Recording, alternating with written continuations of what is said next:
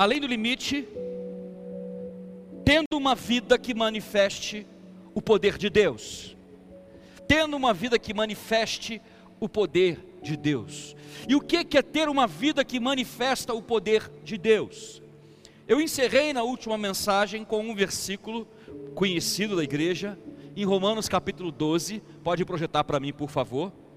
Versículo 2, que diz o seguinte: Romanos capítulo 12, versículo 2, diz o seguinte: E não vivam conforme os padrões deste mundo, mas deixem que Deus os transforme para a renovação da mente, para que possam experimentar qual é a boa, agradável e perfeita vontade de Deus. Eu encerrei de, falando para vocês esse versículo, contra esse versículo, para trazer o entendimento de que, uma vez em que você tenha no teu coração e na tua mente a disposição de ser transformado, mudado e tocado pelo Espírito Santo, gradativamente a sua vida se desenvolve, os teus pensamentos se desenvolvem, a tua mente se desenvolve para que você prove a boa, perfeita e agradável vontade dele. Por quê? Por quê? Porque quando você se aproxima da mente de Deus, você passa a compreender quem Deus é, você passa a entender os propósitos de Deus, os princípios de Deus, e você passa a viver e buscar aquilo. Agora, entender qual é a boa, perfeita e agradável vontade de Deus, igreja, é o primeiro passo para você viver além dos teus sonhos e projetos que nós falamos na semana passada, para você viver uma, plena que, uma, vida plena que manifesta o poder de Deus. E o que é uma vida que manifesta o poder de Deus? Uma vida que manifesta o poder de Deus é uma vida que vive no sobrenatural. Repete comigo, diga sobrenatural. Diga mais uma vez sobrenatural. É uma vida que manifesta o que é sobrenatural. É uma vida que manifesta coisas além daquilo que a sua capacidade mental, a sua capacidade humana de projetar. Prova. É uma vida que é capaz de provar o sobrenatural de Deus. E só é possível provar essa vida se você conhece a boa, perfeita, agradável vontade de Deus. E você se alinha teu coração se alinha com a vontade de Deus, você se entrega, você fala: Eu não quero me moldar aos padrões desse mundo, eu não quero moldar aos padrões do, do ambiente que eu estou inserido, eu não quero me moldar à rua onde eu estou, ao meu ambiente de trabalho, ao ambiente familiar que de repente não conhece Jesus, às pessoas tóxicas. Eu quero provar aquilo que Deus tem para mim. Todos querem provar o que Deus tem para você, diga amém. E acontece que você toma essa decisão, mas falta algo na sua vida para acontecer, para que isso se torne uma realidade. Por isso que eu disse que no nosso profético, uma coisa é você acreditar no seu coração, outra coisa é você ficar falando que você acredita, quando a fé ela é manifestada por meio da sua atitude, do seu comportamento. E aí a grande verdade é que existe o seguinte: para eu não me moldar ao padrão do mundo, para eu não me moldar ao padrão do que era e buscar algo que existe em Deus, uma transformação precisa acontecer na sua vida. E que transformação é essa? Pega a sua Bíblia comigo. Vá lá para Marcos capítulo 10, versículo 38. E eu vou ler um versículo que você está acostumado a ouvir, mas provavelmente você não percebeu ainda essa perspectiva que eu vou ler com você hoje. Marcos 10, 38, 39 diz o seguinte: Mas Jesus lhe disse: Vocês não sabem o que estão pedindo. Será que podem beber o cálice que eu bebo? Ou receber o batismo que eu sou batizado? Eles responderam: Podemos. Então Jesus lhes disse: Vocês beberão o cálice que eu bebo e receberão o batismo com que eu sou batizado. Essa é a base que Jesus traz para mim para você, para olhar nos nossos olhos e falar o seguinte: pega a tua cruz e me segue. Carrega a tua cruz e me segue. Você quer viver o que eu vivo, você quer provar o que eu provo, mas então você precisa entender que vai ser necessário você beber do meu cálice e comer do meu pão. O que, que ele quis dizer com isso, igreja? Nós sempre pensamos que isso é uma, um comportamento, uma atitude de abnegação, de abrir mão de vontades, de abrir mão de desejos, de abrir mão de interesses, e eu quero te mostrar que é algo muito maior do que isso, é algo muito mais profundo. Quantos querem descobrir um segredo de Deus hoje? Quantos querem uma revelação na Bíblia hoje? Não me convenceram. Quantos querem receber uma revelação na Bíblia hoje? Essa passagem fala para mim, para você, sobre uma coisa chamada prioridades. Repete comigo, diga prioridade. Fala de novo, prioridade. Mais uma vez, prioridade. Fala como se a tua vida dependesse disso. Diga prioridade. Prioridade. Porque a tua vida depende de prioridade. Essa passagem fala sobre prioridade. Essa passagem ela é muito pouco espiritual e muito mais de entendimento, que está ligada com Romanos capítulo 12, versículo 1 e 2. Para você não se moldar ao mundo, como você não se molda ao mundo, você não se molda ao mundo, tirando ele da sua prioridade e colocando outra coisa como prioridade no lugar do que era o mundo. Ora, pastor Fred, o que é o mundo? O mundo é tudo aquilo que rouba a sua energia de estar na presença de Deus, viver na presença de Deus e provar das bênçãos de Deus. Nós só damos valor para aquilo que nós nos esforçamos para adquirir. Mas a grande verdade é que aquele que persegue riqueza, felicidade e alegria nunca o encontra. Se você parar para ouvir as pessoas que passaram suas vidas inteiras procurando riqueza, prosperidade e alegria, essas pessoas perderam a sua riqueza, a sua prosperidade e a sua alegria tentando encontrá-las. As pessoas que provam riqueza, prosperidade e alegria, elas vivem baseadas numa outra coisa, chamada propósito.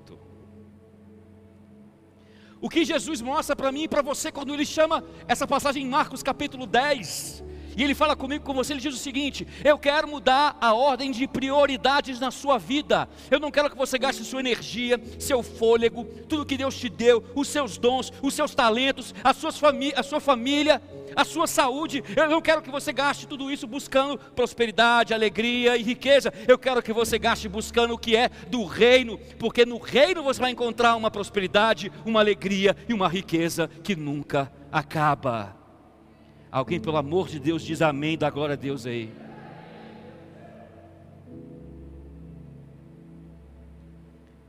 Quando Deus muda a sua prioridade, Ele coloca em primeiro lugar aquilo que é eterno, aquilo que não perece, aquilo que não se acaba, aquilo que é imensurável. Se a tua alegria, igreja, é possível de ser medida, então ela não é uma alegria verdadeira, ela é uma alegria passageira, porque ela tem início e fim para ser medida.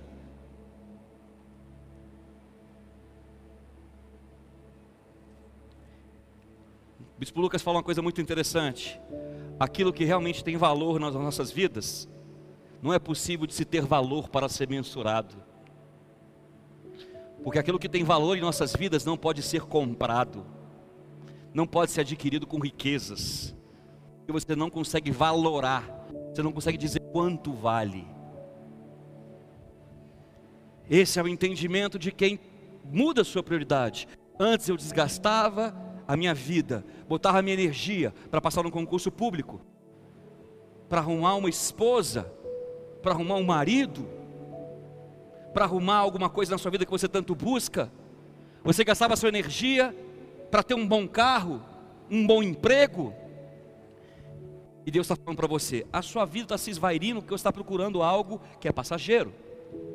Então Deus precisa mudar em você a prioridade. Ele chama e fala: discípulos, Entendam uma coisa: para vocês viverem uma vida plena, viverem uma vida em mim, para vocês de fato provarem o que eu provo, fazer os milagres que eu faço, ter o um relacionamento com Deus de ouvir a voz dele como eu tenho, ter a convicção de quem você é em Deus, ter a convicção do que Deus chamou você para fazer, você precisa mudar a sua prioridade. Larga o barco de pesca, Pedro.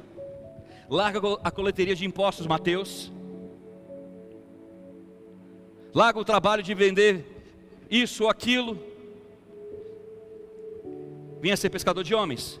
Me siga, me siga, me siga, me siga, me siga na sua mente e no seu coração.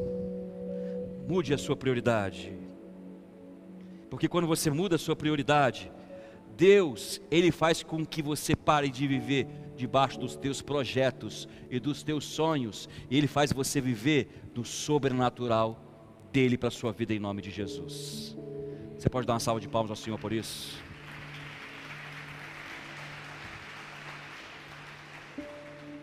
Por que, que, por que você luta tanto para deixar as prioridades de Deus serem a sua prioridade?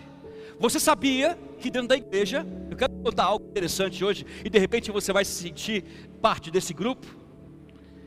Não se sinta acanhado, eu não quero te expor, não quero que você se envergonhe, mas eu quero que você reflita comigo. Você já parou para pensar que a maioria das pessoas que estão da igreja gastam muito mais a sua energia e a sua fé tentando fugir daquilo que Deus tem para elas, do que viver naquilo que Deus tem para elas? Você sabia disso? Você sabia que as pessoas que estão da igreja, elas gastam muito mais força, elas desgastam muito mais sua vida, negando o que é pregado no altar, do que recebendo o que é pregado no altar?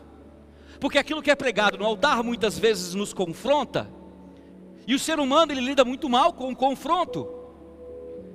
O maior exemplo disso são os homens que Jesus confrontou. Jesus confrontou vários homens. E a Bíblia não fala das mulheres, mas existiam mulheres que foram confrontadas por Jesus. E a Bíblia mostra homens que não aceitaram o confronto de Jesus e não seguiram. Você sabia que existiam pessoas, houveram pessoas na história de Jesus que não quiseram seguir ele? Que ele olhou nos olhos e falou: Vem e me segue. Mais de um, vários. E cada um tinha uma explicação a minha família, os meus pais, os negócios, as riquezas. A igreja, infelizmente, está cheia de pessoas que estão lutando e gastando sua fé e sua energia para negar a vontade de Deus nas suas vidas ao invés de abraçá-la. Não sei se você lembra das suas aulas de física, sobre os vetores de força. Enquanto a palavra de Deus está querendo te puxar para um lado, você está gastando sua força inversamente proporcional a palavra, a palavra de Deus querendo te puxar para o outro. Deus está falando, voa, e você fala, eu quero ficar com o pé no chão, eu não tenho asa. Deus fala, creia, e você fala, não, mas eu preciso ver para crer. E Deus fala, não, não creia sem ver. Deus fala, se entregue, e você fala, não, deixa eu receber para me entregar. O que, que Jesus fala para mim e para você? Quando ele fala sobre beber do cálice, invirta a tua prioridade. Invita a tua prioridade, porque beber do cálice, comer do, é, é, receber do batismo, comer da carne, carregar a cruz, é inverter a sua prioridade. E aí, pastor, eu inverti minha prioridade. Eu tomei essa decisão na minha vida. Eu quero viver isso intensamente. Eu quero provar isso todos os dias da minha vida. Mas é natural. Eu venho para o culto, eu escuto uma palavra, eu leio a Bíblia, eu escuto um louvor. Eu fico mexido. Aquilo chacoalha comigo. Aquilo mexe comigo. E eu quero provar aquilo, eu quero viver, mas passa um dia, passa dois dias, aquilo se perde, aquilo se esvai, aquilo, eu não sei o que acontece comigo, eu não sei o que acontece com os meus pensamentos, eu não sei o que acontece com a minha emoção, eu devo estar estragado. É, é estragado, acho que Deus me fez estragado. A grande verdade é que existe aqui um outro degrau, degrau que você precisa subir. Preste atenção, você subiu do primeiro degrau. Desejar viver a boa, perfeita e agradável vontade de Deus. Não se conformar com o mundo não aceitar os padrões do mundo, não aceitar aquilo que o mundo te impõe. Aí você sobe o segundo degrau, que é o que? Inverter as tuas prioridades. Escolher em prioridade aquilo que é do reino, buscar em primeiro lugar o reino dos céus e sua justiça, e as demais coisas lhe serão? Lhe serão?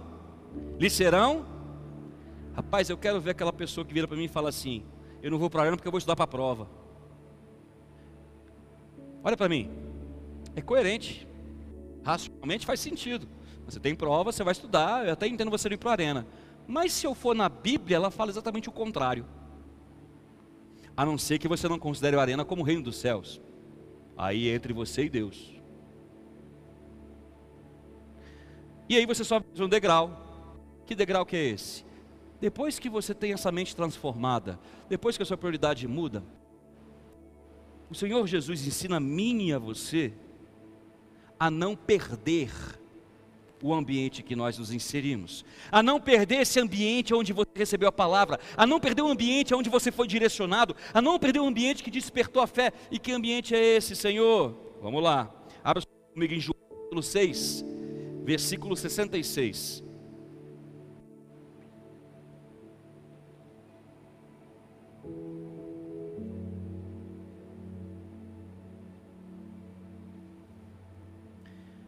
Diz o seguinte: Diante disso, muitos dos seus discípulos o abandonaram e já não andavam com ele. 67. Então Jesus perguntou aos doze: Será que vocês também querem se retirar? 68. Simão Pedro respondeu: Senhor, para quem iremos? O Senhor tem as palavras da vida eterna. Pode passar mais um. E nós temos crido e conhecido que o Senhor é o Santo Deus. Presta atenção, porque muito mais do que uma discussão teológica, ou uma frase bonita, ou um momento de quebrantamento de Pedro dos doze ali, aqui tem um princípio. E que princípio é esse? Jesus trouxe uma palavra dura Aquele que não comer da minha carne e não beber do meu sangue não é digno de mim. É o que fala nos versículos anteriores, 64 e 65. E estavam reunidos 70 ali. E daqueles 70, muitos foram embora e ficaram só os 12. E mais uns gingados. E Jesus olhou para o olho, olho deles e falou assim: Vocês também não querem ir embora? E aqueles que estavam ali entenderam algo importante. Jesus, Senhor, nós viemos vivendo com o Senhor ao longo desses dias e desses meses, coisas maravilhosas, coisas poderosas, palavras que transformaram, milagres, curas, restauração. Nós vivemos esse tempo inteiro buscando, vindo no altar, fazendo campanha de terça-feira, fazendo ceia no domingo. Eu tive meu casamento restaurado, consegui o meu emprego, achei minha esposa dentro da, dentro da igreja, casei, meus filhos são criados aqui. Esse tempo todo eu vivi essas coisas maravilhosas. E agora que parece ser um momento de esticar, de desafio, de viver algo novo, subir um degrau a mais, eu vou sair do único lugar que me garantiu tudo que eu conquistei e que eu vivi na direção da tua boa, perfeita e agradável vontade. Desculpa, Senhor, nós não temos para onde ir, só o Senhor tem palavras de vida eterna. Quantos entenderam, digam amém. Naquela hora, eles entendiam, Jesus estava ensinando para eles que é o seguinte: não adianta você viver de mudar a mente, de receber palavra, de receber direção, de, de, andar na direção do que você quer, se você não permanece no lugar onde você recebeu a palavra. Você quer saber uma das coisas que mais me entristece? Me entristece mesmo. Eu tenho alguns amigos que estão nessa situação, nessa circunstância. Meu coração pesa por essas pessoas. São aquelas pessoas que têm anos de igreja, converteram na da nossa terra, ou até em outro ministério, mas estiveram com a gente aqui.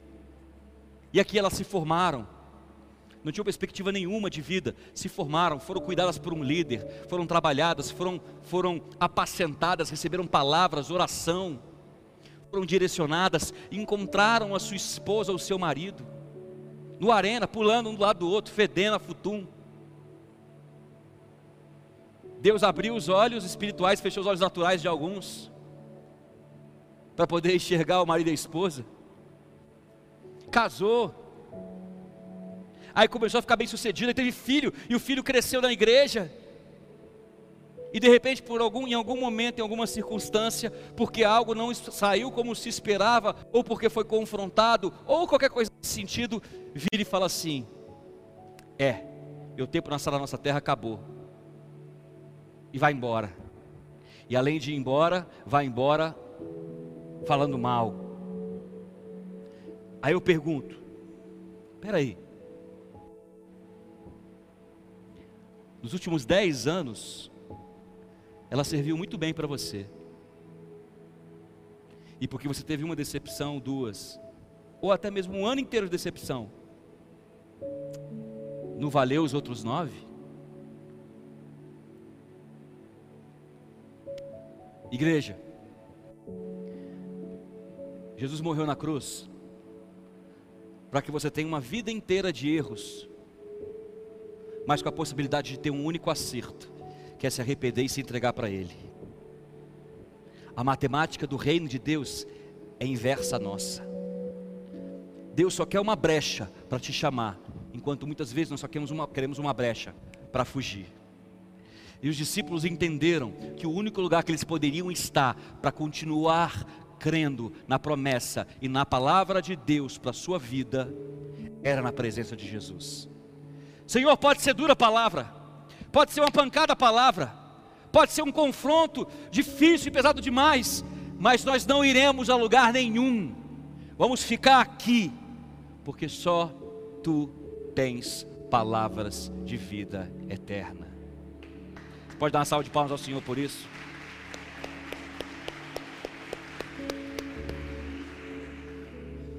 Nunca se esqueça disso, igreja. Se você quer viver uma vida além do limite, viver no sobrenatural de Deus, isso precisa ser uma atitude prática na sua vida.